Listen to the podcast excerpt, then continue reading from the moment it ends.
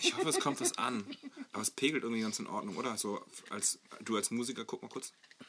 Das pegelt. Wo ist hier ein Musiker? Pegel. Okay. Ich kann das, weiß ich nicht. Weiß Ja, wenn, Kannst du mal auf den Schoß? Dann so. Meinst du, Weiß ich nicht. Nee, dann, dann wackelt das zu sehr. Das muss schon still wenn du dann irgendwann im Ja, Podcast wir eine Erektion dann bekommst? Das ist auch besser, als man denkt, das Mikrofon. Das ist wirklich gut. Haben, Ja, ich habe so einen, so einen Besser 100 als man- Euro, so einen 100 Euro Mobil, Mobilrekorder. Der ist schlechter als mein iPhone. Das sagt vielleicht mehr über den Mobilrekorder als über das iPhone, aber Nee, das ist schon, das ist schon. Hm. Meine Damen und Herren, liebe Freunde, willkommen bei den Flimmerfreunden. Ben ist natürlich in Berlin. Falls es ihn überhaupt noch gibt, langsam denke ich, es ist eine, eine Vision, eine, eine Legende aus alter Zeit. Ben ist ein alter mythischer Krieger, der heute besprechen wir den Film 302, ähm, Rise of an Empire. Aber weil wir Ben nicht da haben, weil dieser Recke uns fehlt, haben wir den hünenhaften, heroischen Ersatz überhaupt. Äh, euren Lieblingsrockstar, ähm, Hamburg vermisst ihn, seit er nach Berlin gegangen ist. Ich spreche von T.S. Ullmann. Willkommen. Moin. Guten Hallo. Tag.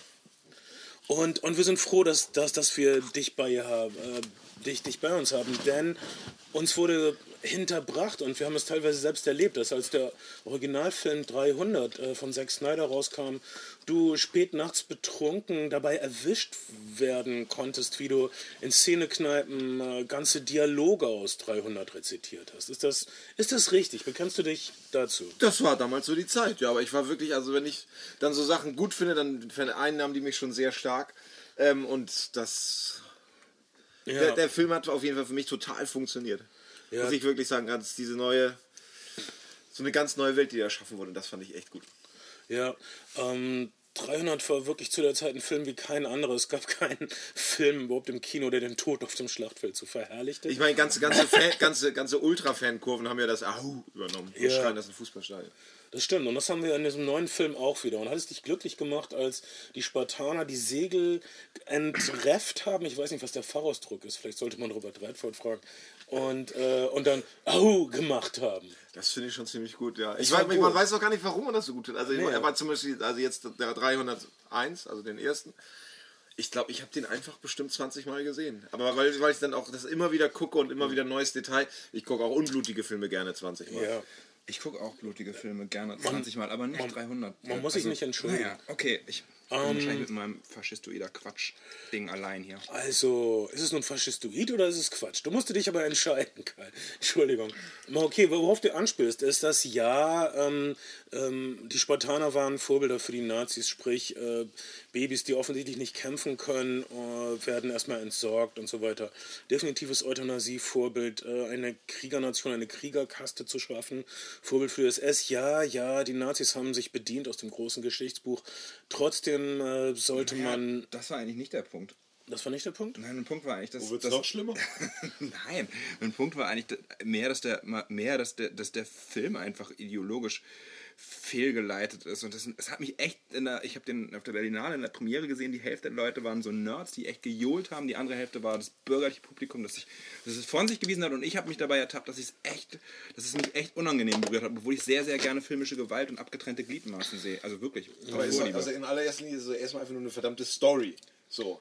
Und ich würde das fast so, Ja. würde das fast spießig finden, so, dass so, ja, wir können die zurzeit nicht Perser nennen, weil wir irgendeine bestimmte Sache auf den Füßen haben, so von wegen, das, ist so komischer Wohlfühlprotektionismus, der aber auch keinem was bringt. Und ich habe ich hab viel drüber nachgedacht, was du gesagt hast.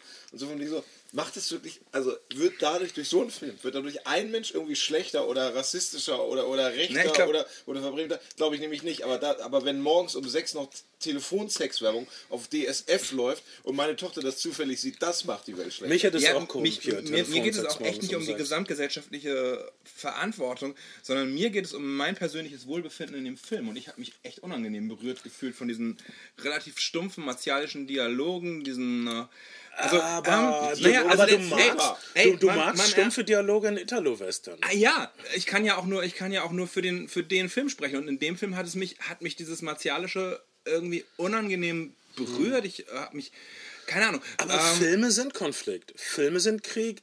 Immer schon Ja. gewesen. Wenn du keinen Konflikt hast, hast du keinen Film. Also, und, und hier hast du das ultimative Konfliktmaterial. Vielleicht war es mir Die, zu... die, die, die Schlacht bei den äh, Thermopylen. Meldest du dich oder hältst du den Arm? du, Ich halte nur den Arm so. Du, also du, du redest noch über den Original Film Genau. 300 von, von Zack Snyder, basierend auf dem Comic von Frank Miller. Frank Miller ist eher ein rechter Typ, das kann man nicht anders sagen. Er hat äh, zum Beispiel diesen Comic, der ihn endgültig unten durchgebracht äh, hat bei allen Fans, ist äh, Batman und Robin äh, Holy Jihad Batman. Den hat er geplant. Er durfte es dann nicht mit Batman machen und hat es dann mit äh, Batman, Robin ähnlichen Superhelden gemacht. Ja. Und niemand mochte das unbedingt. Man kann. Batman wird den Dschihad nicht. Batman wird den Fundamentalismus nicht mit dem Betterang und dem Batmobil bekämpfen können. Das sind unangemessene Mittel. Da, da, muss, da stößt der Comic an seine Grenzen. Ähm, aber das, das musste dann Ich fand- Frank Miller auch einsehen. Aber wir haben jetzt. Frank- okay, Frank- wa, wa, was man gegen 300 sagen konnte. Es war ein bisschen antidemokratisch. Also es folgte ein bisschen der faschistischen Erzählstruktur von wegen Demokratie bringt ja nichts.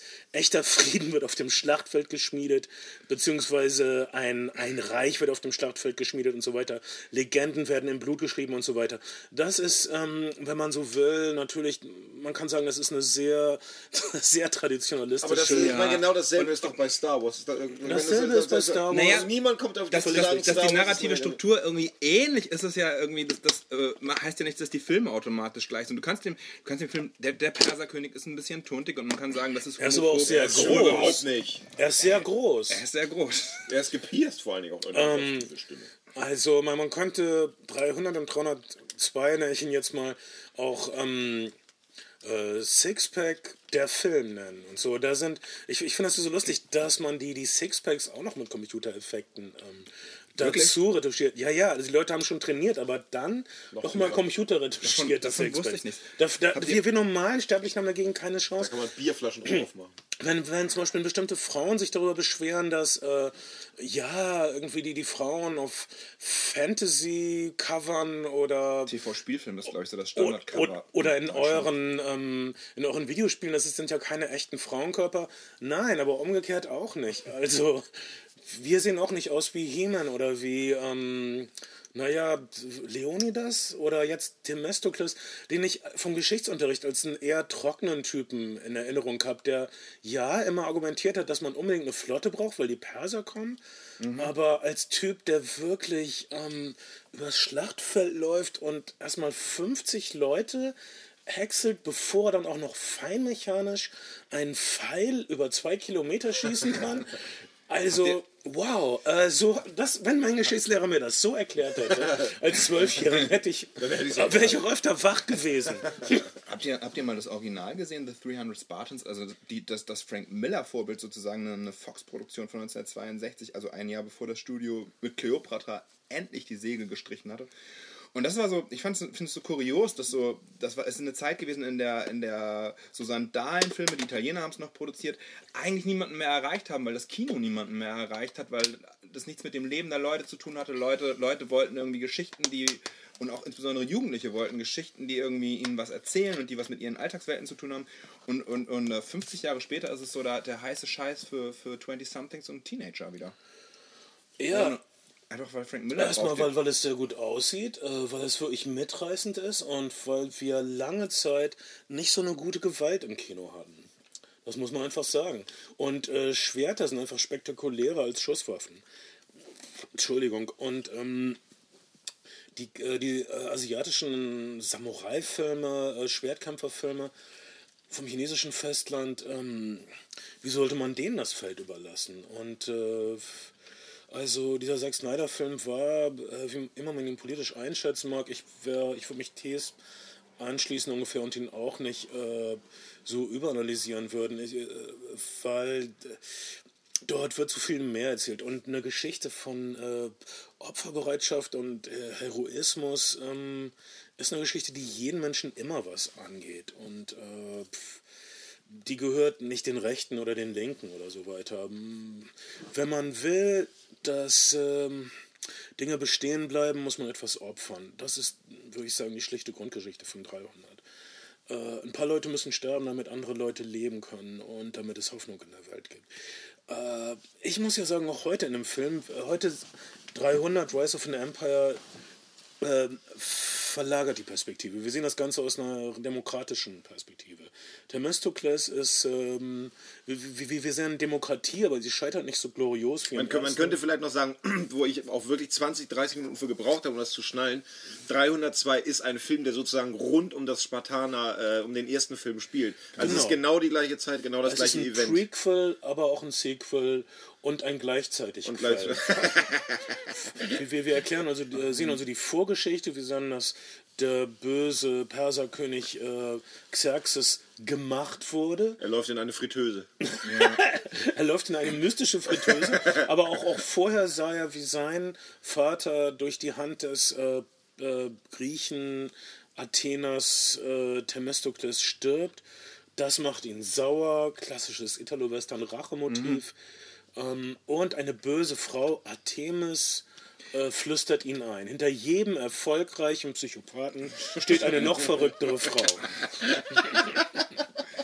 Wobei Artemis schon der, der bunteste und feinste Charakter in dem Film ist. Also Ja, ungefähr so Frauen haben auch was zu lachen Naja, in diesem Film. äh, eher wie in einem Bud Böttiger Western, dass die Bösewichte die, die schillernderen Charaktere sind oder so. Die Heldenfiguren finde ich in dem Film extrem blass. Die Charaktere haben mich wirklich nicht interessiert. Das 3D ist grundsolide gut und, und ist fein anzusehen, aber, aber das einen, die- also die Geschichte hat mich nicht bekommen. Also das Einzige, was mich wirklich interessiert hat, war, war tatsächlich Artemis und die Eva Spartaner Green, die wir mochten als James Bond, als einzige Frau, einzige, als die zweite einzige Frau, die James Bond je liebte, wenn man ähm, von ähm, dem George Lazenby Bond mal absieht. Äh, und die dann damals in Venedig ertrunken ist und die dann äh, Königreich der Himmel bei Ridley Scott auch Sex mit Orlando Bloom hat, aber hier in dem Film hat sie extrem, ist es ein jugendfreier Podcast, ein ex, also den besten Hassfick, den ich seit langem gesehen habe. Auf endlich zeigt mal jemand, also Hassfick ist einfach eine wichtige Seite der Sexualität und das wird oft unterschlagen. Wir hatten oft sehr viel Blümchensex. Normalerweise, wenn, wenn, wenn, wenn, Sex auf der großen Leinwand kommt heutzutage, ist es immer so, meistens so Weichzeichner, Zeitlupe. Oh, ähm, Jennifer Lopez will nicht, dass man ihre Falten sieht. Mach noch mehr Weichzeichner ran. Mach noch mehr weiches Licht und dann irgendein Schmusesong, weiß nicht, von Color Me Bad aus den 90ern oder irgendwas. Alter, nein! Hier haben wir Trommeln und zerrissene Kleidung und, äh, Und politische Diskussion beim politische, politische Diskussion während des Asphyx. Die Frau wird unterworfen und der Mann wird unterworfen. Beide werden verletzt, psychisch und körperlich. So muss Sex sein. ordentlich Fall. Es gibt Kehlgeräusche und hinterher gibt es ganz viel schlechte Gefühle. Und der einzige Lacher, äh, glaube ich, bei uns dreien im Kino war, äh, als bei der Sexszene sich ihre Leibwachen so angeguckt haben, weil die so, Ja. der so Kan kannten die schon. und sie diskutiert wieder. Artemis ist eine sehr schillernde ähm, Figur in diesem Film. Du fandest, es war die tiefste Figur? Nee, die, die interessanteste Figur insofern, als dass sie eine gebrochen ist, sie bekommt eine, eine Vorgeschichte. Die anderen, die anderen sind eher so Stereotypen. Ich finde die sehr, sehr flach. Die, also die Heldenfiguren werden auch gar nicht weiter tief eingeführt. Sie bekommt halt eine Kindheitsvorgeschichte. Ähm, du, du siehst, wie sie wird, was sie ist. Entwickelt ein bisschen auf eine Art von Verständnis dafür, für ihre Motive und ihr Handeln. Das ist, Sie das, hasst Griechen, weil Griechen sie entführt und äh, jahrelang missbraucht haben in einem in Ketten, also echt war. Und äh, dann ist sie nach Markus Lanz gegangen, hat das alles erzählt, Entschuldigung. Und ähm, nein, Aber ich finde, bei 300 auf, auf so auf Figuren zu gucken, das macht für mich überhaupt keinen Sinn. Ich finde, wenn Mhm. du dich in diesem 300-Kosmos bewegst, dann guckst du halt auf die Geilheit der Situation. Zum Beispiel erster Teil, wo der kleine Junge mit dem Löwen kämpft. Das sieht einfach, das einfach Wahnsinn. So ein, also ein kleine, kleiner Junge läuft bei minus 20 Grad ohne Schuhe durch ich denke, du Griechenland. hast es 20 Mal gesehen, das war ein Wolf. So, das dann halt. Oder, oder wo, der, wo der Behinderte ähm, nicht bei der Armee mitmachen darf und wie das dann quasi. Ja. Ich will einen Harnisch tragen. Das, das fand ich so mit die berührendste Szene aus dem ersten Teil, wo der äh, bucklige Verräter sich vom Perserkönig am sein Herzenswunsch ist, ich will einen Harnisch tragen. Das war auch wirklich gut synchronisiert, so viel ähm, Sinnlichkeit in dem Wort Harnisch. Was, erstmal ist das ein Wort, was die, das kennt eigentlich keiner mehr, ne? Harnisch. Ich habe ich hab's ich hab mich erinnert an die Sagen, die ich als Kind gelesen habe. Und ich habe mich oft daran erinnert. Und ja, ich muss sagen, dass ähm, das Pathos ist aber wieder voll da. Wie siehst du, also Zack Snyder, Regisseur des ersten Films, hat diesen hier produziert und geschrieben. hat äh, mitgeschrieben, hat wahrscheinlich auch seine ähm, schützende Hand über die, das visuelle Ganze gelassen, ähm, ruhen lassen. Äh, TS, wie schätzt du jetzt diesen zweiten Teil im Verhältnis zum ersten Teil ein? Das ist ja, der zweite Film trägt ja auf jeden Fall die Last mit sich, dass er der zweite ist. Ne? Beim ersten war man halt wirklich so dermaßen zerballert, weil man, oder ich zumindest, weil man sowas noch nicht gesehen hat und sowas, wie, wie jemand in den Brunnen getreten wird, wo ich mir dann nachher, muss das nicht wahnsinnig stinken, wenn da die ganze Zeit die Leute so vor sich hin rotten. Echt, das, also eine hygienische Katastrophe. Aber da denkt man eben nicht drüber nach. Nee, und dann. ja, und jetzt ist natürlich, der trägt natürlich die Bürde des ersten. Aber wie gesagt, mal zu sehen, wie so ein Schiff in ein anderes Schiff äh, reinfährt, da, wir haben also ordentlich abgeliefert. spektakuläre Seeschlachten. Äh, Und das sieht wirklich toll es aus. sieht es wirklich richtig gut, aus. Das, das sieht wirklich toll aus, ja. Und ich meine, der, vielleicht ist der Action und äh, mir, mir gefällt auch die Actionregie sehr gut. Also sehr viel durchgängige Action, also keine Born-Identität, superschnell Schnitte, äh, durchgängige Sequenzen, die mitreißend sind. Also zum Beispiel diese Szene, wie er mit, mit dem Pferd in die Seeschlacht eingreift. äh, ist wirklich eine der tollsten Actionsequenzen äh, dieses jungen Jahres, vielleicht auch letzten Jahres. Ähm, und äh, wie gesagt, es ist eine hyperstilisierte Welt ähm, mit sehr viel pathetischen Reden. Aber besonders am Anfang haben mich die pathetischen Reden gekriegt. Ich find, vor allen Dingen, da finde ich immer die Idee, oder was, was ich dann super finde bei solchen Filmen, so, ich glaube, die Frau redet einfach fast eine Viertelstunde lang. Hält den äh, Mhm. einen komplizierten äh, Dialog auf echt tollem Englisch. Ja. Und so, so, so einfach mal diese Konversion, ja, nee, wir brauchen hier einen Dialog, da müssen wir zum ersten Mal Möppen sehen und dann und das. Nee, einfach so zack, da wird am Anfang eine Viertelstunde geredet. Finde ich super. Die Königsmutter aus Game of Thrones. Das ist ja, das ist ja so ein, so ein Ding. In Game of Thrones ist sowohl die Königsmutter als auch die Drachenkönigin sind blond, im wirklichen Leben dunkelhaarig. Hier konnte sie endlich ihre wahre Haarfarbe zeigen. Someone sent a raven. Lina Heddy, aber auch Matthias Schweighöfers äh, französische Krankenschwester aus Der Rote Baron. Ja, guck mich nicht so an, ich habe Matthias Du, Schweighöfer mag, du magst Fliegerfilme. Ich habe auf der, ich hab auf der ich Berlinale jetzt. Doppeldecker und ich mag Zeppeline. Verhafte mich doch. Ich habe ich hab, ich hab auf der Berlinale jetzt zwei Howard Hawks äh, Fliegerfilme gesehen und das war toll. Ich mag Ja. jetzt auch Fliegerfilme. Ab Okay. heute. Ah, nein, ab der Berlinale. Ähm, gut, also man kann sagen, die Frauen haben ein bisschen mehr zu melden in diesem Film. Also Leonidas Witwe aus dem ersten Teil ist jetzt eine voll aufgeblasene, also voll installierte Königin, Rächerin, Staatsmännin, wie man das sagen kann. Staatsfrau klingt doof. Sta Sta Sta Staatsmännin klingt auch doof. Genderpolizei, bitte eingreifen. Na, merkt mich. Und, äh, und dann haben wir Artemis, die ähm, äh, düstere Eva Green vielleicht in der Rolle ihres Lebens. Sie war noch nie so. Ähm, also, das ist wirklich eine ikonische Rolle für Eva Green. Sie hat wirklich tolle Rollen gehabt.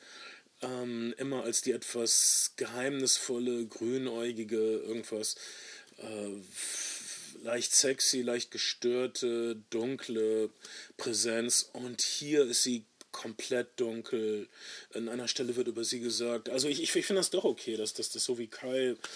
Hier lohnt es tatsächlich ein bisschen in den Charakter zu tauchen. An einer Stelle wird über Artemis gesagt, äh, sie hat ihre Seele mit dem Tod verbündet oder an den Tod verkauft. Oder das war auf Englisch. Ich Der Film war auf Englisch, nicht stimmt. ganz äh, verstanden. wir raten die also, ja. also sie ist ein Todeswesen und sie ist Ah, ein ja. super schön stilisiertes Todeswesen, was uns an äh, was uns auf, aus- auf Heavy Metal und Death Metal bringt. Und irgendwie ist, ist, ist 300 ja auch sowas wie Manowar, der Film gewesen. Und äh, und der, der einzige Song, der ertönt in dem Film 300 Rise of an Empire ist Warpix von Black Sabbath in einer remixten Version, auch also stilisierten Version. Unglaublich gut gepickt. Äh, dieser Song passt wirklich gut. Ähm, tja, was soll ich sagen? Die Freude am Kampf, ähm, die Glorie des Todes auf dem Schlachtfeld ähm, gibt es nur an einem einzigen Ort, äh, und zwar im Kino bei 300 Filmen. Und ich bin dann sofort dabei. Dann, wenn ich aus dem Kino raus bin, äh, denke ich an, äh, was Krieg wirklich ist. Und das echter Krieg, das sollte jedem erwachsenen Demokraten klar sein, hat nichts zu tun mit den 300 Filmen. Allerdings die Emotionen, äh, die hier verhandelt werden, das sind tatsächlich echte Emotionen, die Menschen über Jahrtausende hinweg in Konflikte getrieben haben. Äh, und das sind Emotionen, die wirklich da sind und die müssen irgendwo verhandelt werden. Wieso nicht in einem Computerfilm? Ähm. Starke Szene fand, also zumindest für mich so ein Moment der Erkenntnis ist, äh, also die, ähm, die einen Schiffe fahren gegen die anderen Schiffe und die Mhm. einen Schiffe werden offensichtlich äh, durch Sklavenkraft vorangetrieben. Mhm. Und so ist es natürlich. Da ist ein Loch im Schiff, die Sklaven sind festgekettet, da geht das, das war's dann mit dem Sklavenleben. Das stimmt. Also das ist so Aber- plötzlich, das ist plötzlich so, eine- so eine Sache wie der Tod eines Sklaven einfach auf netter Weise von Hollywood für mich einmal transparent gemacht wird. Weißt du, was ich meine? Stimmt, verdammt. So ist das, Leute da sind einfach ersoffen wie die. Aber was Hollywood dir unterschlägt, ist natürlich, dass die griechischen Schiffe im Grunde ihres Herzens oder ihres Schiffbums, auch Bauches, genau, auch von Sklaven vorangetrieben worden Ja. sind. Also da, aber ich meine, es ist ja auch Nicht kein, in diesem Film, aber nicht in dieser, idealis nicht in dieser idealisierten Version. und, ähm, In, in diesem Film wird, wird die Demokratie, im, im zweiten Teil wird die Demokratie rehabilitiert. Im ersten Film 300 wurde ja oft gemeckert über die, also es, Leonidas im ersten Teil hat äh, über die schwuchtligen, impotenten Naja, äh, ist- Athener geredet, die ist es ja mit jungen- Knabenteilen. Was die In Spartaner eigentlich Wirklichkeit haben die haben, ja. Spartaners mit Knabenteilen. weil, weil Male Bonding gut ist für eine Armee. Das, äh, davon kann die Bundeswehr nur lernen. Das habe ich dir erklärt beim letzten Ach, ist egal. Nein, wir haben überhaupt keinen, wir haben noch keinen 300, haben wir einen 300. Dann- ich habe keinen 300 Cast mit dir. Ja, den hast du dann aber gehört. Ich habe das ausführlich. Na, Na egal, ich, ich weiß da alles das, drüber. das, ich es ist Common Knowledge im ich hatte Internet. auch einen Mentor, der sich fast nie mehr meldet. Okay, ähm, das ist meine persönliche Bitterkeit, die ich in. Wa- Wahnsinnig guter Spruch war auch noch, als, äh, als der, der Athener nach Sparta reitet, um sie zum ersten Mal versucht zu überreden, beim Krieg mitzumachen, Mhm. während sich äh, vier Spartaner auf einen Spartaner im Training stürzen Mhm. und zusammenschlagen, dass die, äh, kommt die Königin von hinten an und sagt, du bist Ja. einen weiten Weg geritten, um deinen Schwanz zu streicheln. Das, ich während, während du echten Männern zuguckst. das, ich- das ist Das ein wahnsinnig erfreut. witziger Satz, um jemanden zu begrüßen. Finde so, ich Der gerade vom Pferd runterkommt. Ich wünsche, die Frauen in meinem Leben hätten so viel Esprit. Ich habe dabei, äh, ich hab, beim ersten Teil habe ich an Kolberg gedacht, einen Veit Harlan-Film. Beim Oh. zweiten Teil habe ich, hab ich, hab ich auch an einen Veit Harlan-Film äh, gedacht, nämlich anders als du und ich. Kennt, kennt ihr den? Das ist dieser Homosexualität. Ja, und da wird Homosexualität, man darf natürlich keine Schwulen zeigen, die miteinander Knickknack machen. Und ähm, was passiert ist, irgendein so, ein- so ein Taxi zum Klo. Nein, nein, nein. Der, der, der Gastgeber spielt so irgendwas, was Free Jazz-mäßiges sein könnte in den 50er Jahren Mhm. auf, dem, auf dem Klavier und dann kommen so Männer rein und es gibt griechischen Ringkampf. Die, die Jungs ziehen sich aus und die Kamera kantet. Das heißt, die Kamera äh, kippt aus der Achse, was immer ein Symbol ist für, äh, Für, eine Diegese, die, also eine Welt, die, die- auf die Welt Fugen gerät. den- ja. Genau, und ähm, daran habe ich gedacht, als ich diese Spartaner habe ringen sehen. Aber ja, Ja, das dort. Ich denke an Sport, an Ertüchtigung, dass junge Leute sich verbessern äh, durch die hilfreichen Hände der brutalen Mentoren. Oh, diese männlichen Hände, so sanft, aber auch so bestimmt. Ja, ähm. Okay, ähm, das ist vielleicht so. Also du ähm, lässt also die 300 Filme ideologisch nicht von der Schippe, aber aber der zweite ist besser als der erste. ich würde sagen, der, dieser Fall. zweite rehabilitiert die Demokratie wirklich. Äh, ist natürlich auch irgendwie eine Botschaft an Amerika, von wegen, äh, man muss äh, seine Interessen vereinen. Wir wissen, dass Amerika eine zutiefst gespaltene Nation ist. Dieser Film sagt praktisch, der, der, der Wolf ist vor den Toren und wir sind uneins. Äh, Ich bin ja, bin ja immer so, so kritisch. ne? Also beim ersten haben ja auch viele gesagt, das ist halt, das ist halt die Xenophobie der Bush-Regierung und so. Ja, aber die Frage ist halt irgendwie, das ist ein globaler Blockbuster-Film und ob, ob irgendjemand in, in äh, weiß ich nicht, Indonesien im Kino, was, was eine Art von der Xenophobie der Bush-Regierung. Natürlich haben, müssen Filme, damit sie interessant sind auf eine Art und Weise, irgendwas mit unserem Leben und unseren Lebenswelten zu tun haben und mit Emo äh, Gefühlswelten, mit denen wir uns auseinandersetzen. Das haben sie in aber, Indonesien. Aber, das haben sie in Tunesien. Weißt du was? Die, die, alle Menschen opfern irgendwas und wir alle wollen glauben, dass unser Opfer zu etwas gut ist. Und in dieser Geschichte 300 wird, wird erzählt, dass das Opfer äh, dieser Männer über die Jahrtausende hinweg inspirierend war. genau, ich in würde in sagen- Wirklichkeit, die meisten dieser äh, militärischen Aktionen, die im Nachhinein verherrlicht werden, waren irgendein Schwachsinn. Also nehmen wir, nehmen wir den Angriff der leichten Brigade. Da gab es auch einen Film drüber von Michael Curtis mit Errol Flynn und ein berühmtes Gedicht Mhm. von, von Lord Tennyson, Sie ritten in das Tal des Todes und so. Äh, das hat man rekonstruiert, das war irgendein Schwachsinn. Irgendein General, der nicht lesen konnte, äh, hat irgendwas falsch von, einem Zettel abgelesen, hat einen falschen Befehl gegeben und die leichte englische Brigade, ich glaube, es war im Krimkrieg irgendwann, ritt also völlig un, un, unvorbereitet auf ähm, irgendwelche, weiß ich nicht, auf 300 Reiter ritten auf 2000, äh, äh, ich glaube, türkische Musketen los. Völliger sinnloser Kack oder so. Vielleicht war es so irgendein anderer Krieg, was weiß ich. Das ist dann aber im Nachhinein, äh, es ist ein großartiges Gedicht von Tennyson, diese fantastischen jungen Männer, sie haben irgendwas bewiesen an diesem Tag, was weiß ich, was das war.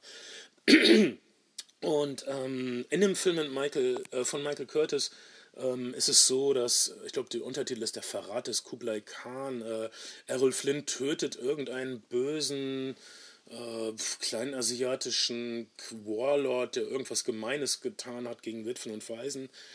Ähm, das Ganze führt dann zu irgendwas. Es hat Sinn. Deshalb erzählen wir uns Geschichten über unsere Taten und die Taten von anderen, weil wir, weil wir diese existenzielle Leere nicht ertragen können. Wir können die Sinnlosigkeit nicht ertragen. Unsere Geschichten äh, geben den blutigsten, sinnlosesten Sachen, gewinnen sie noch irgendwas Schönes ab. So oder so muss halt ein, Grundmythos oder eine Grundgeschichte in einem, in einem globalen Blockbuster so universal sein, universell oder universal? Universal sein, dass, dass sie in allen Kulturen funktioniert und deswegen auch so zurückgefahren wie möglich. Das hat mich ein Und bisschen, Sixpacks. Das hat mich ein bisschen gestört an dem Film. Ich fand es auch, wie Tees gesagt hat, total toll in der Exposition, dass irgendwie eine etwas komplexere Geschichte aufgemacht wird, dass die wirklich sehr lange redet. Und dann ist es aber so ein bisschen so eine Nummernrevue, bei der sie schon versuchen, irgendwie Abwechslung zu schaffen. Und visuell ist es ein tolles 3D, finde ich. Ähm, aber trotzdem, trotzdem ist es eigentlich nur noch eine Nummernrevue. Und da hat mich der Film irgendwie emotional wirklich nicht mehr gepackt. Ich weiß nicht, wie es euch damit ging. Ich war voll drin und bin nicht mehr wirklich rausgekommen. Hat dich irgendwas ich muss, gestört? mich hat gestört, äh, dass die da in Sparta auf jeden Fall derbe staubsaugen müssen.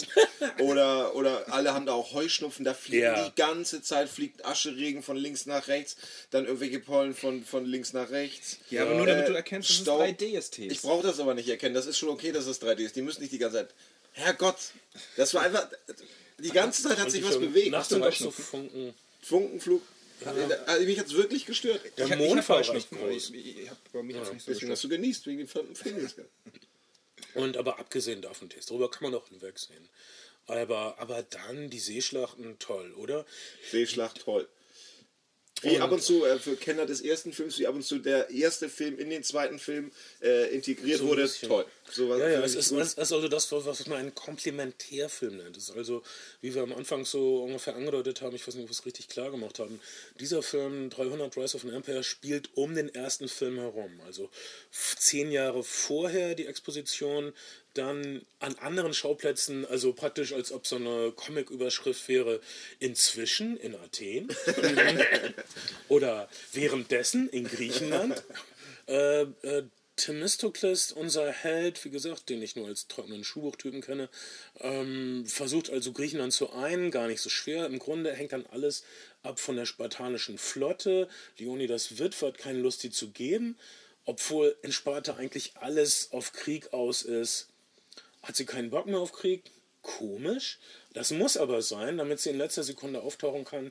Ich glaube, ich habe hier nicht zu viel verraten. Ich glaube, wir wissen als erwachsene, rotblütige Heterosexuelle, dass die spartanische Scheißleute im entscheidenden Augenblick auftauchen würde.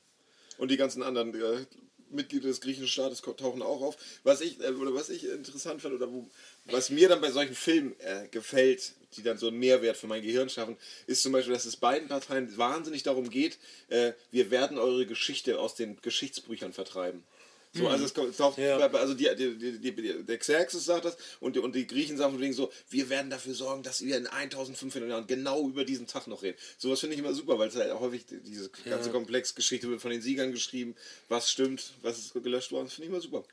Okay. Ja, stimmt. Das, das, das gibt der Erzählung auch, auch Tiefe. Von wegen, weil man sitzt wirklich im Kino und denkt so, ja genau, und jetzt sehe ich einen Film drüber. das hat also, die haben also doch irgendwie gefunden, obwohl sie alle massakriert wurden.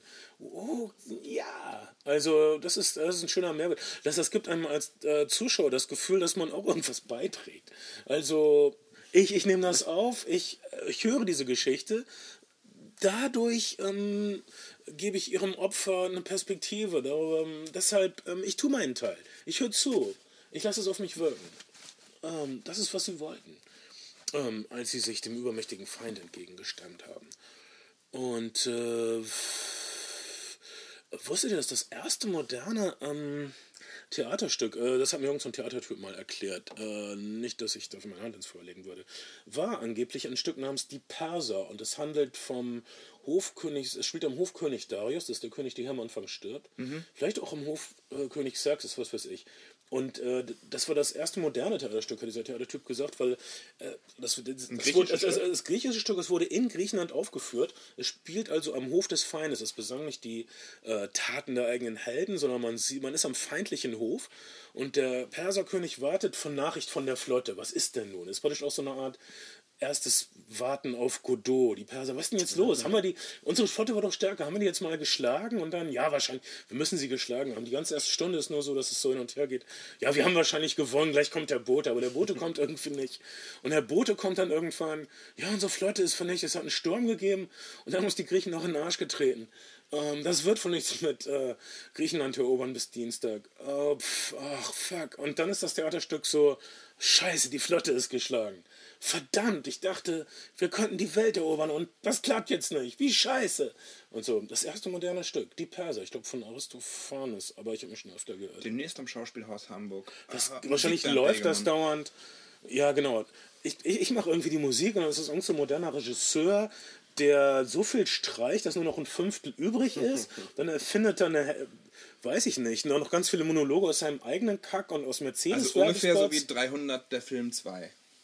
aber aller deutsches ähm, Regietheater und dass Ey, ich ähm, das, ähm, der, der, äh, der, der Niklas Winding Reffen-Film, der, der Wikinger-Film, Valhalla Mhm. Ja. Rising, Ja. der ist ja in England als, als, als äh, europäisches 300 verkauft worden, was natürlich hat nicht, gesehen? nicht geht. nein, nein. Es ist eher was- so als europäisches Und- Pilze schlucken. Also auf, auf dem Cover halt irgendwie original so, die, so 300 Motive und auch dieselbe, dieselbe Typo und so. Mhm. Und in Deutschland hat er, glaube ich, so 257.000 DVDs durchverkauft, weil der... Bis Leute dann den mal gesehen also, haben. keine Ahnung, es war irgendwie, irgendwie war das... ist. Was viel ist, ne? Ja, Unglaublich ja, viel. ein Viertel, also Viertel, ja, du, Ja, ja, der kauft noch DVDs so.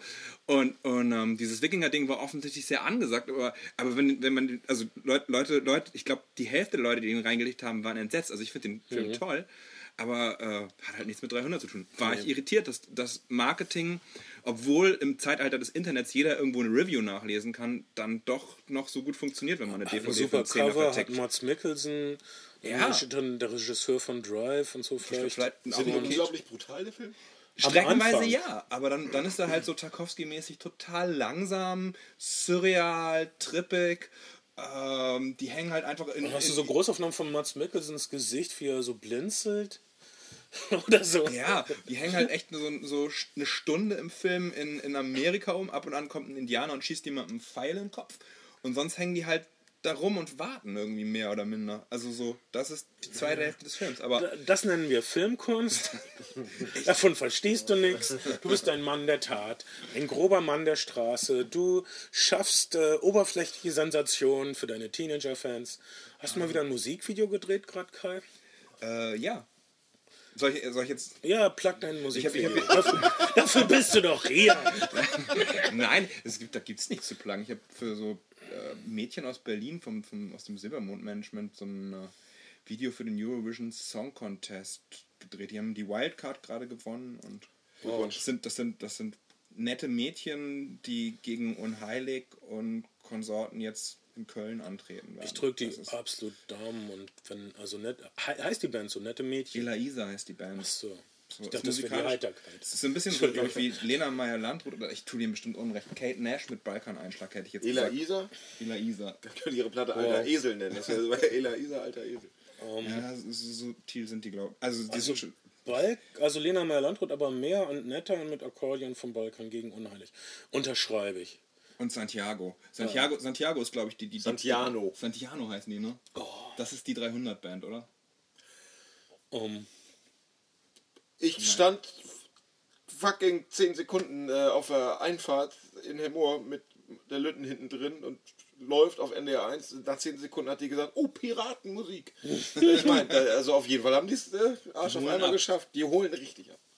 Äh, was, ich, was ich noch sagen muss, äh, was, wo du jetzt gerade den zweiten besser findest als den ersten, was mir so ähm, bei dem ersten auch wahnsinnig gut gefallen hat, dass das teilweise wie so ein Kammerspiel war, weil das so, Ja. weil das örtlich so ganz begrenzt war. Es war immer Ja. nur diese verdammte Schlucht und die zwei Kilometer dahinter, wo die ganzen Perser abgehangen haben. Das war so Kammerspielmäßig und dann so ab und zu fand ich so, ich, ich weiß nicht, warum ich das so wahnsinnig begeistert, aber zum Beispiel sagt der äh, Erzähler im ersten Teil sowas wie, und dann zogen die Perser mit äh, Kreaturen aus einer aus einer äh, aus der Dunkelheit. Und es kommt einfach nur ein verdammter Elefant um die Ecke, der dann so runtergeschubst wird. Aber so, das sozusagen, wenn du noch nie einen Elefant gesehen hast, was ist das denn da? Was hängt da vorne dran?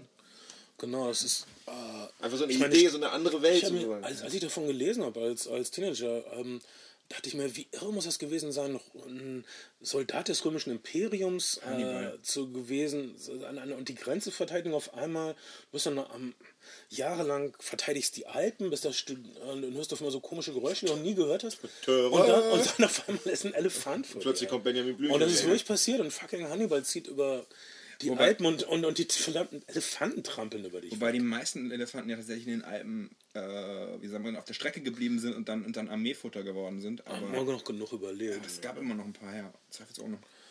Und ich meine, wir können uns glücklich schätzen, dass wir nie auf den äh, Scheiß an. Wir sind die, na, vielleicht zweite Generation von deutschen Männern, die nicht gegen den Erbfeind Frankreich ziehen müssen. Wir können uns verdammt nochmal glücklich schätzen, dass wir mit so einem Scheiß und so einer elenden Zeitverschwendung nichts zu tun haben.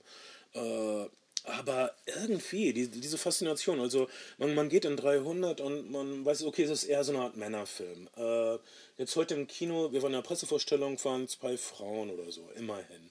Und sagen wir mal 100 Männer. Es gibt mehr weibliche Journalistinnen, aber die wollten nicht... Da waren, da waren keine 100 Leute. Da waren echt, da waren keine 30, 100. Du bist, 40. du, bist, du bist zu spät gekommen. Okay, das können wir, das können jetzt ruhig mal ansprechen, dass du zu spät gekommen bist. Aber Ja, weil mein Auto nicht anging.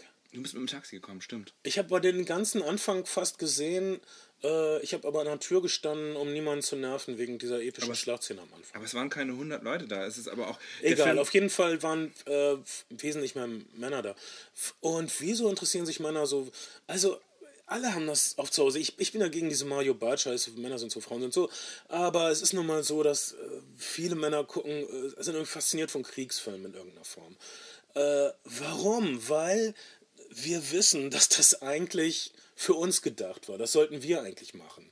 Wir sind da irgendwie drum gekommen. Das ist äh, zum Glück nicht unser Leben, aber irgendwie alle Generationen vor uns, alle deutschen Männer mussten in irgendeinen scheiß Krieg mit Frankreich oder so ziehen oder irgendeinen Erbfeind oder Lebensraum im Osten erobern oder irgendeinen so blöden Scheiß, der zu nichts führt.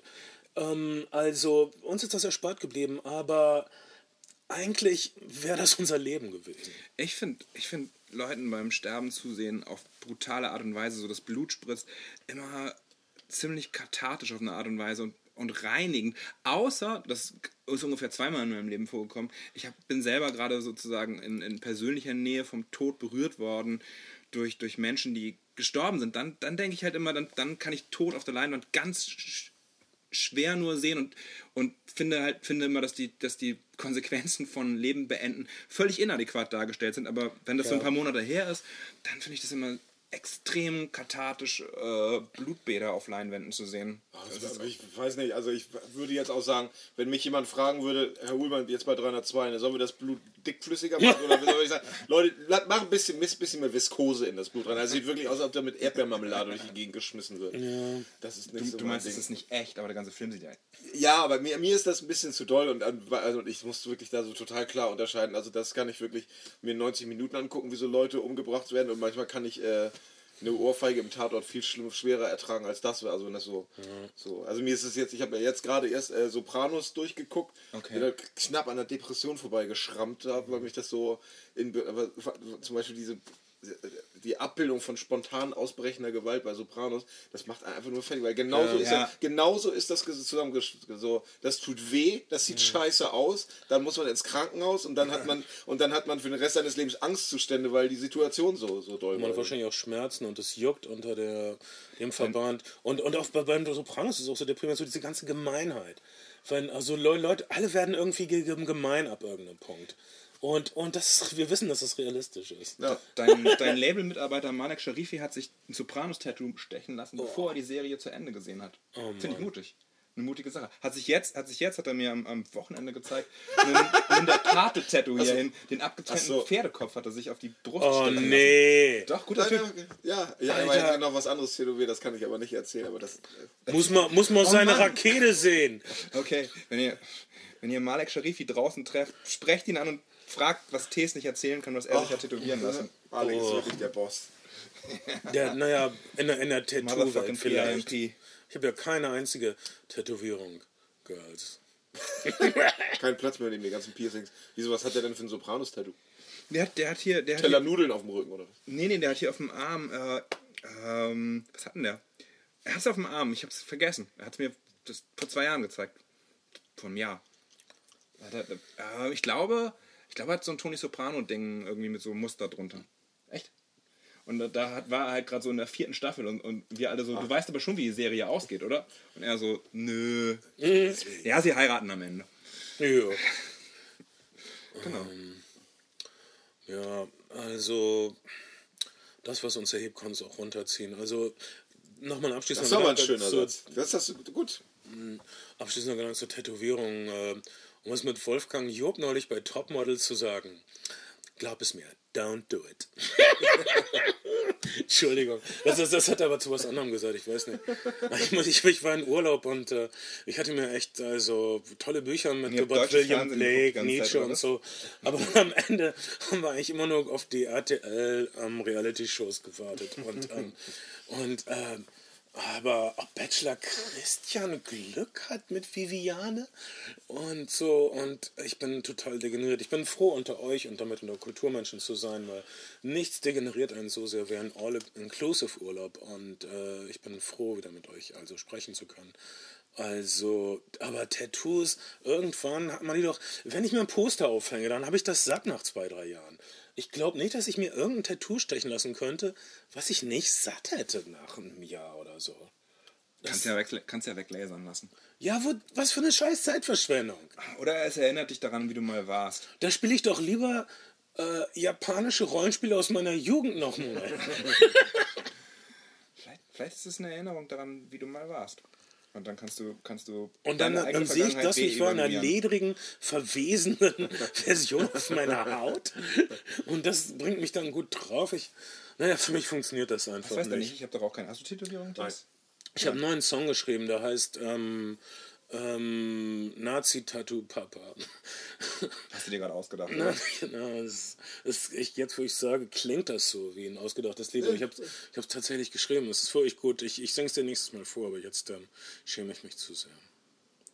Okay, ähm, also fassen wir zusammen. Es, es kommen wirklich eine ganze Reihe wieder von ähm, Sperrt- und Sandalenfilmen auf uns zu. Es gab von uns unbemerkt also den neuen, die Conan-Neuverfilmung, die nicht so richtig gut lief. Dann gab es eine Herkules-Verfilmung von René Harlan, den keiner von uns gesehen hat, der irgendwie auch gar nicht auf Deutschland im Kino rauskommt, glaube ich, und nur auf DVD. Ja, oder Blu-ray oder, Blu-ray. oder Download. Und ähm, bald kommt Pompeii. Ich habe hohe Hoffnung für Pompeii. Ist, glaube ich, Guter auch, Trailer auch, auch 3D. Weil Pompeii scheinbar vom, aus, aus dem Trailer habe ich gesehen, das ist nicht nur Gladiator und ein Katastrophenfilm und auch 300, ähnlicher Kriegsfilm, also und Spartacus, Sklavenaufstände. Es ist sowas wie great, die, die, die Greatest Hits Katastrophen der römischen Geschichte. Was- In einem Film, ich bin dabei. Was ich, was ich bis bemerkenswert finde auf eine Art und Weise. Früher hattest du immer so einen Tentpole-Film, nennt man das wohl, oder meinetwegen auch einen unerwarteten Hit, der im Kino gelaufen ist und alle haben nachgelegt. Alle, alle sind auf das Genreschiff Mhm. schon so, äh, wir machen jetzt auch Piratenfilme oder irgendwie Seefahrerfilme. Jetzt ist es tatsächlich so, dass, dass der, der so klein sind die Bildschirme ja gar nicht mehr mit dem Zeitalter der Flatscreen. Jetzt ist es aber so, dass HBO eine gute Serie produziert oder irgendeine Serie, also so Spartacus oder, oder äh, natürlich Game of Thrones allen voran, gut läuft und du hast, du hast so relativ genreaffine oder, oder anverwandte Filme auf einmal auf der großen Leinwand. Das heißt, ganz oft so, habe ich das Gefühl, dass die, dass die Trends teilweise im Fernsehen gesetzt werden und dann, dann es auf die Kinoleinwand schaffen. Ah ja, Richtung. und, und wo sind dann die großen Fantasy-Filme im Kino? Gibt es doch gar nicht. Also es gibt Game, Game of Thrones und Tolkien-Filme. Und, und wo gibt es die anderen großen Naja, also, Fantasy-Filme? Die naja, gibt es gar nicht. 300, 302 ist jetzt kein klassischer Fantasy-Film, sondern auf eine Art und Weise ein Historienfilm, aber es ist natürlich auch mit Fantasy-Gestalten aufgeladen. Also die Tiergestalten und die Mystik, die da drin steckt, ist natürlich jetzt durchaus Fantasy-affin. Ich würde sagen, die versuchen, auch im Casting siehst du das hier, du hast mindestens zwei Game of Thrones Darsteller, die mir aufgefallen sind. Wer war denn eigentlich, mir ist aufgefallen, dass der Themistocles-Darsteller, also die Griechen werden natürlich alle von, von Briten dargestellt oder Schotten. Wahnsinnig viel englisches Englisch in dem, in dem Ja, Film. ich hab auch also so wirklich Englisch. ja, ja, ja. Schottisches Englisch und Ja. walisisches Englisch. Dieser, wie heißt der, Sullivan irgendwie, der Hauptdarsteller, nie gehört. Mhm. Und der, der ist so eine, so eine prollige ähm, Königsversion. Also wirklich so ein, aber man kann echt vorstellen, dass in einem anderen Film hat er bestimmt auch irgendwelche Fuß, Fußballfans Wahrscheinlich gespielt. vorher oder nur in so. Ken Loach-Filmen gespielt. oder Wahrscheinlich hat er irgendwelche hart arbeitenden Prolls gespielt, die dann aber nachts auch mal die Fäuste sprechen lassen, wenn ihnen irgendjemands Fresse nicht passt. Und er hat bestimmt auch mal irgendwelche Ultras gespielt. Und, aber der spielt jetzt einen griechischen König. Und äh, er spielt, also hier haben wir einen sehr äh, erdigen Shakespeare-Darsteller oder sowas, ne? Ähm, äh, aber er hat die, die großen Reden bringt er, ich finde, er bringt die ganz gut drüber. Ich meine, wenn, wenn ich aber zu seiner Truppe gehören würde und dann, er hat ungefähr sechs, sieben, acht große Ja, Reden ja, ja. und irgendwann hätte ich dann mal die Schnauze voll und so. Was, ich habe jetzt keinen Bock mehr. Auf Ja. mit Freiheit und Demokratie und unsere Geschichte in Aber, tausend Jahren. aber das, ist, das, wir, Lass sind, einfach los Aber- jetzt. wir, wir haben 90% Verluste. Was ist, mit- was ist mit das- unserer das, Rente? Das ist doch genau das Ding. Nach einer echt ganz guten Exposition ist es immer so: Schlacht, Rede, Schlacht, Rede. So, und, und irgendwie, also den, ich glaube, weder die Leute noch, die, noch den Zuschauer holen die Reden noch irgendwo ab. Die gehen halt, die gehen dann. Die ersten drei fand ich super und die, haben- die haben mich zum Weinen gebracht, weil sie mich an all das ich erinnert habe haben, mitbekommen, dass du geweint hast. weil ich Ich saß daneben. Also ich saß in der Mitte. besser ver... Meine ganze linke Hose ist noch nass. Ich fand das wirklich bewegend, weil, weil es ist eine... Ähm, Gott, man hat bei 300 geweint. Ah, jetzt bin ich kein Mann oder was. Nein, weil, weil Doch. ich... ich, ich da, Mehr denn je. mich erinnert das an all den Idealismus, der verblutet ist. Ich kann es nicht anders ausdrücken. Ähm, okay, und das bringt mich zum Weinen. Das bringt mich immer zum Weinen. Ähm, aber, ähm, okay, du bist dran. Ich habe meinen Punkt, meinen Punkt gemacht. Okay, ich denke ich auch. Also, ähm, naja, ähm, Jungs, nehmt eure Freundin mit in 300 Rise of an nee. Empire und es gibt einen romantischen Akt. und dann wird roh gegrillt. Holt den Tischgrill raus. Ich, wohne, ich, gestern, gestern mit einer Freundin Spaziergang im Park in Hamburg-Wilhelmsburg. Irgendwie so, nein, nicht, sonst? fünf, nicht, fünf, nicht, fünf Grad, nicht 5 Grad minus, aber so 5 Grad. Und im Park, aber Leute, Sprache habe ich jetzt nicht verstanden. Grillen, ja, das sind, Aber, aber Grillen und, das und, sind immer und Perser, die ihre. Elefanten grillen. Die Elefanten hatten aber Flügel. Ja, das ist wahrscheinlich Dumbo.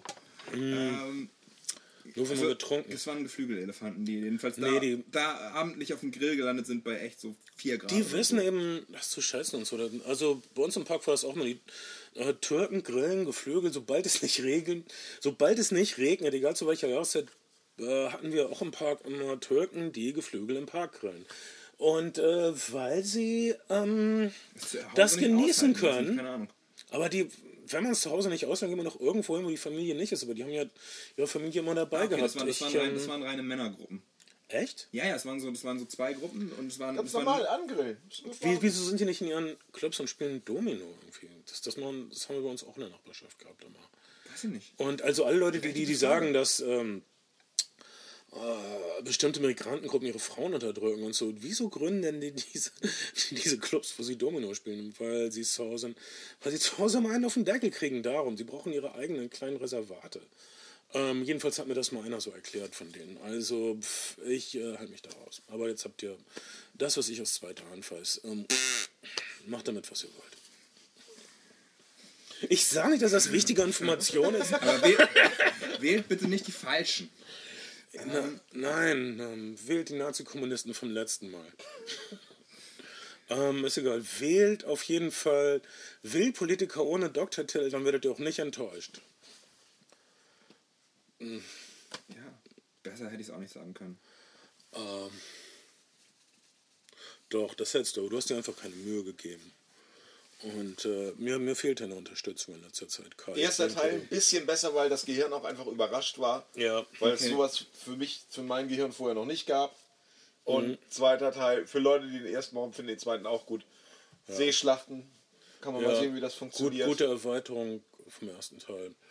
Äh, ich hatte das Gefühl, es, die, die, die gehen auf eine Trilogie. Die wollen auf jeden, Auf jeden also Fall, dafür spricht das Ende des zweiten Teils. Xerxes wendet äh, sich ab und, und wendet sich um und äh, mit seiner beeindruckenden Narbe wird und, und er wuchtet wahrscheinlich seinen beeindruckenden Lendenschutz auf sein echt großes Pferd.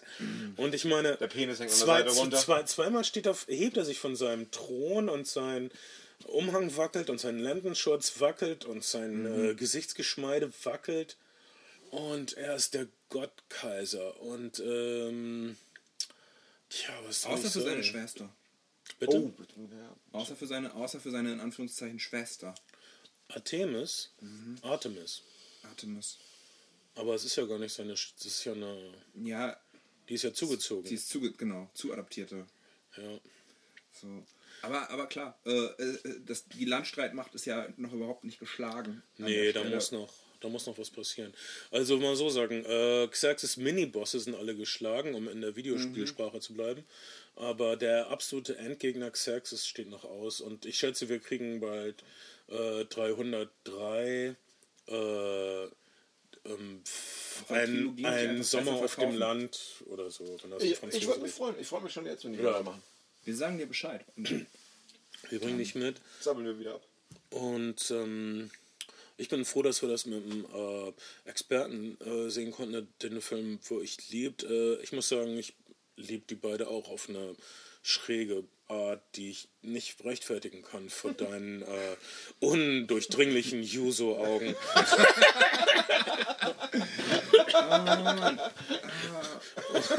Und ähm, Ich habe ich hab gehört, wenn man, wenn man, wenn man richtig, wenn man es wenn man's richtig krachen lassen will, soll man in die junge Union gehen, weil man da immer so jedes Wochenende würde man da so weibliche Neuaspirantinnen vorgeführt bekommen und nach fünf bis zehn Bier Knickknack, mehr Rock'n'Roll als bei den Grünen, bei der FDP oder bei irgendeiner anderen Partei. Junge Union. Aber natürlich politisch völlig untragbar. Und mehr Rock'n'Roll als bei Rock'n'Roll. Mehr Rock'n'Roll als bei Rock'n'Roll. Du weißt, wovon du sprichst. Ja, ich glaube, Thies, ich spreche für uns beide. Wir han- han- handhaben unseren Rock'n'Roll ja mehr, also für uns ist, wir, wir kommen aus dem Mittelstand, aus dem bäuerlichen Milieu, im Märzen der Bauer etc. und das sind wir und wir bestellen unser Feld und wir fahren die Ernte an. Es gibt Zeiten der Dürre, aber am Ende zählt ein voller Speicher. Das habe ich doch richtig gesagt. Ganz genau. Respektiere die Milchquote. Echt wahr. Und äh, der Butterberg, da will man hin. Und also Ich habe ich hab so, ich habe jetzt französische Präsidentbutter. So, Ah, natürlich hast du das. Nein, weil ich, weil ich das bei einem Mädchen. lass, lass doch einen französischen Regisseur 300 Teil 3 filmen und dann, dann, dann machen die alle Picknick auf dem Land und dann, und dann, dann machen sie Partnertausch und dann reden sie zwei Stunden drüber. Oh, du hast mir aber meinen kleinen spartanischen Mentor Aber, geklaut. aber es ist so das einzige Produkt in meinem Kühlschrank. Ich wollte halt so, ich wollte halt so, ich mag das ja, Produkte, die ich gut finde, da mag ich das ja, wenn ich dann im Internet so recherchieren kann drüber, so mi- mich selber reinsteigern und so auf der Produktseite nachgucken. Und da ist keine Internetseite auf der Packung vermerkt. Also jeder scheiß Pfeffer, jeder scheiß Käse hat eine eigene Internetseite. Und einen vermerkt, außer- Song außer im und eine. Philosophie. Genau. Und auch aber, ein Comic. Aber aber kein, kein Link zu irgendeiner Seite, keine E-Mail-Adresse, wo du eine Beschwerde hinschreiben kannst, keine gut. Service-Hotline, nichts. Toll. Ja, genieß deine scheiß Butter, du 2014. unerfahrener Troll. Fühl dich wie der Präsident irgendwie. Heirate die Frau lecker. deines Rivalen und tausche dein Eigen gegen ein singendes Model. Genieß es doch. Auch mehr Rock'n'Roll als die Jusos wahrscheinlich. Ja, aber die französischen Präsidenten, das ist nochmal was ganz anderes. Jetzt bei diesem Christian Wolf, äh, in Anführungsstrichen Skandal, ich bin echt froh, in einem Land zu leben, wo die Skandale so relativ klein sind. Also, und das vergleicht mit den Sauereien in Italien oder Frankreich. Wir sind gesegnet. Das hier sind die elysischen Felder, das sind wirklich die seligen Gefilde, das ist das neue Atlantis. Die, das das neue Deutschland entstanden aus den Ruinen der BRD und DDR. Wir sind gesegnet. Es ist Zeit, das mal anzuerkennen. Und dafür zu sterben auf den Thermopylen! Ja, das war's, oder? Ich kann es bestimmt noch übertreffen. Warte mal. Ähm, tötet! Langsam, in Zeitlupe. Lass das Blut echt lange rumsupschen. Bis, ich kann es nicht übertreffen. Also, möchte Der jemand. Film hat noch ke- der Film hat keine, ich glaube, er hat nicht mal eine FSK 18, er hat noch keine Jugendfreigabe. Der ist äh, vielleicht äh, JK, also Juristenkommission strafrechtlich unbedingt. Ja, aber, Väter, also ist ein toller Film für Väter und halbwüchsige Das war- Jungs, muss ich sagen. Es, es gibt, Absurd, am Eingang gab es äh, 3D-Brillen in Kindergröße, aber ich hoffe nicht für Kinder. Äh, ne, das war für die zwei Frauen. Weil Frauen kleinere Köpfe haben. Weil es weniger Gehirn drin oder was? Ich versuche nur die Gedanken dahin, hinter den, den Managemententscheidungen wiederzugeben.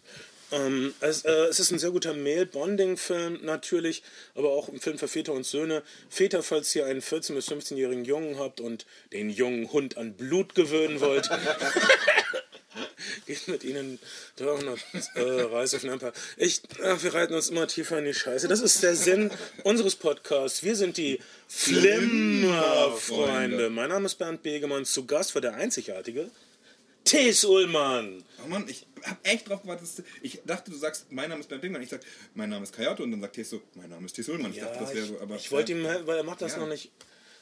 Äh, Ach, wenn, wenn du möchtest. T.S., dann sag auch noch mal so deinen Namen mit, mit deinem Namen. Das ist okay. Mein Name mit meinem Namen. Ja, Ich bin T. Ulmer. Ich bin Kayato. Okay. Ich, ich finde das ja falsch, das zu sagen. Ich, ich bin und dann Namen sagen, weil man ist nicht sein Name. Man, man heißt wieder Name. Ihr seid irgendwas anderes, etwas Undefinierbares. Ich finde Christian ich, ich heiße so und so. Ich Also, heiße. wenn du mich fragst. das ist rassistisch, das ist christianfeindlich. Ich, ich glaube nicht, dass das Bachelor Christian seine wahre Liebe in dieser RTL-Show finden wird, aber ich bin schon, ich lasse mich gerne, man darf träumen. Okay, bis bald. Ciao.